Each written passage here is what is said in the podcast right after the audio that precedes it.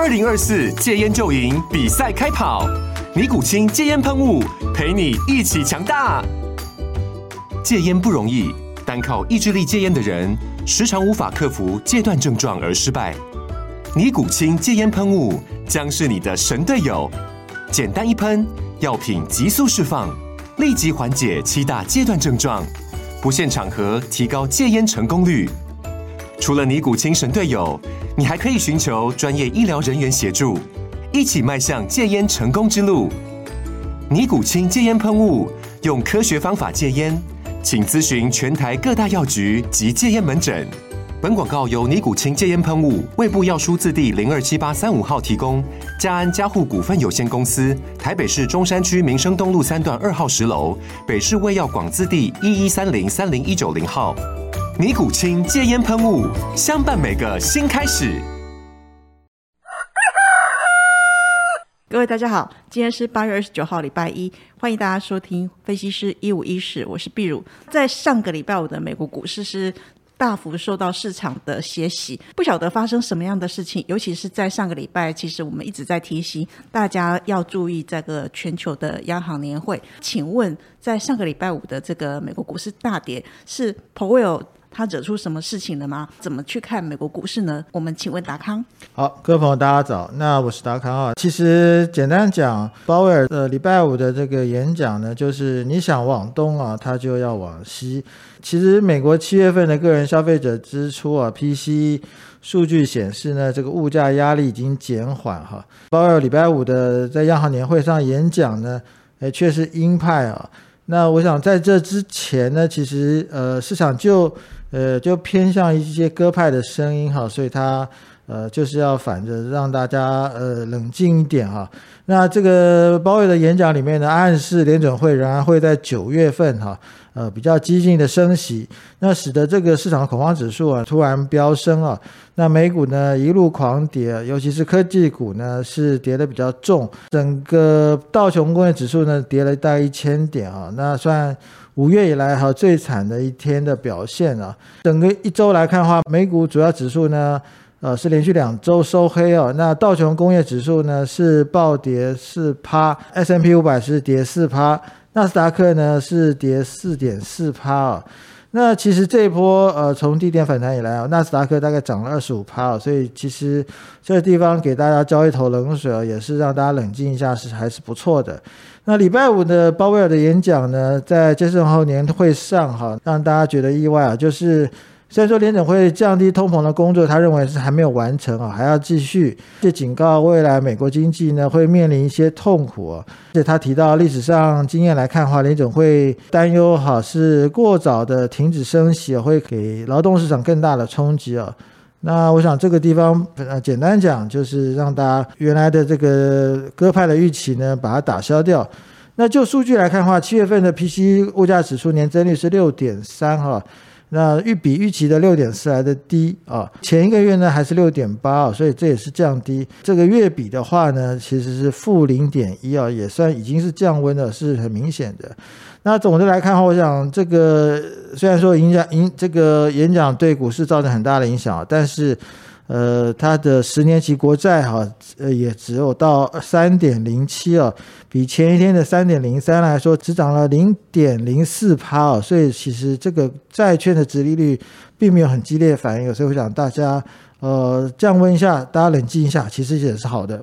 哦，谢谢达康。那其实，在最近的这个市场都是在关注联准会升息的一个状况，就。直利率的公债这边的角度，其实它反映的不是那么的激烈，可是，在股市的部分，大家还是最敏感的，尤其是在 Powell 整个演讲里面，不断的提到就是要升息，但是他从来没有提到任何一句就是说经济可能会软着陆，所以说大家也比较担心，就是刚刚提到过的，就是如果联准会担忧过早停止升息，那劳动市场可能会遭受更大的冲击，所以在这里它还是会持续的鹰派，那。可能到今年底这个地方，市场会比较担心，都是比较属于鹰派升息的一个角度。所以说，在股市是最敏感的。这里稍微让它，因为前一段时间其实大家的心情都已经放松，那股市相当的愉悦，所以说股市冲高了之后，其实回归到比较理性的一个休息会是比较好的。不过。美国股市大跌，在台股的部分，今天势必会受到呃比较大的拖累。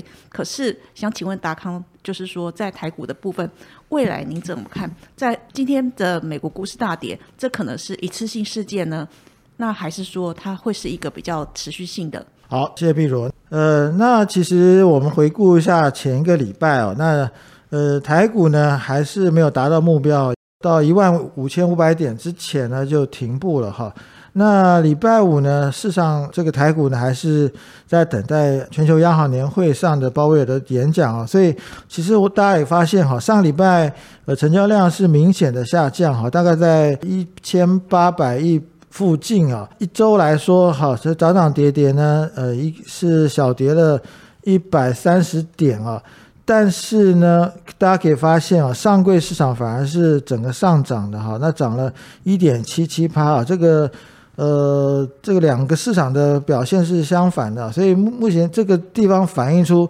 啊，市场对于这个指数上啊是保守的，但是对于个股方面啊，其实呃有比较乐观的期待。那就整个来看的话，我想 FED 要降温哈，这个市场建议大家是不要照进啊。那因为七月份的 CPI 好仍然高达八点五啊，刚才提过纳斯达克从六月低点呃反弹。到目前为止，哈，那大概涨幅呢最高接近二十五趴。那我想这个主要是市场对于 FED 温和的升息脚步哈，可能有过多的期待啊，所以这个地方应该建议大家是稍微保守一点。那另外一个市场冷却的话，我觉得家建议大家要习惯一下这个低量的一个环境啊。那从总金数据来看哈，七月份的台湾的 N1B 年跟年增率跟 M2。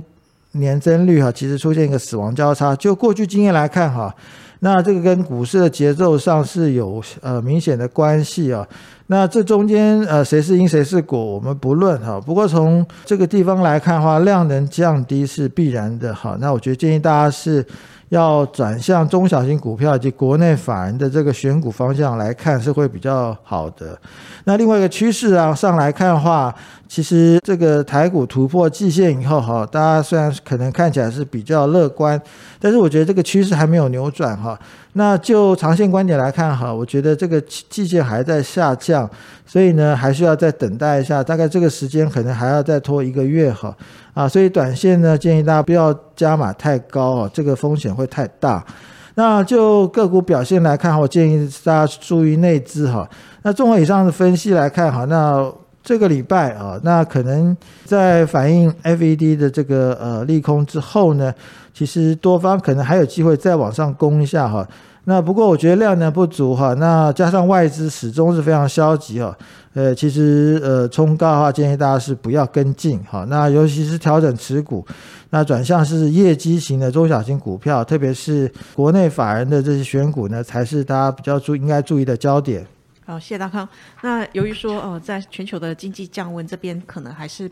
一个趋势的一个主轴，所以说在景气这边的一个调整，以及在最近呃七月份台湾的 M1B 跟 M2 的年增率出现死亡交叉，那在这个地方其实已经显示资金量能的这个退潮。那由于说资金量能是股市的这个生命，也是股市的生命活水，所以说呃当它退潮的时候，未来台股这个低量能的一个环境可能开会开始浮现。所以说在指数。可能它在低档相对的，它还是会有一个抵抗的一个状况。可是低量环境之下，其实往上的这个力道也不会太大。那这么局限的空间当中的话，可能就是中小型股会会有比较好的一个演出。所以说，在国内法人，呃，尤其是在投信的部分，其实他比较擅长操作中小型股。所以说，未来国内的这个法人，他选股的这个重要性，大家就。可以明显的看得出来了。刚刚达康也提醒大家，就是调整持股的部分，那转向业绩中小型股的一个状况，但是现阶段的持股水位不要太高。那我们再来看一下最近三大法人的一个进出动向。上个礼拜五，三大法人的动态是呈现全部都是买超的，外资买超三十四点六亿元，投信买超二十点六亿元，自营商买超十四点一亿元。那在三大法人同步买超的一个情况之下，他们买进的一个重点以及在调解的一个状况，有什么蛛丝马迹可循吗？请问达康。好，呃，我想从这个上礼拜五，呃，三大法人进出来看哈，就可以明显看到，其实连续两天哈，三大法人都是同步买买超，那这个我想也是市场过于乐观的一个表现。不过总的来看的话，我想呃，这个地方比较需要注意，就是投信在上市上柜市场的呃都明显的比较积极哈，所以我觉得这个是选股的比较重要的关键。那从投信的这个选股来看哈。那其实有一点喜新厌旧了，在上市买进二十亿，在上柜买进十二亿哈。不过在投信卖超这部分，注意看一下哈，那个比较强势的细制材啦，还有过去一直这个解码的 ABF 啦，呃，这个时候是它还是卖超的不对象。那另外一个就是之前强势的生技股。那也进入它的卖超的这个行列里面哈，所以看起来这个生技股虽然说大家目前看起来还是蛮有兴趣的，但是这个地方股其实股价的这续航力呢，大家要特别小心。那不过在买超部分呢，就是比较注意一下，就是原来还是比较低档的一些 IC 设计哦。那我想这边如果说啊，这个今天有比较明显的冲击的话。那其实可以再等待一下，等一两天哦，看一下啊，这股票它回温的状况。我觉得这个是，呃，从投信选股来看哈，这个我们是有一些短线的标的。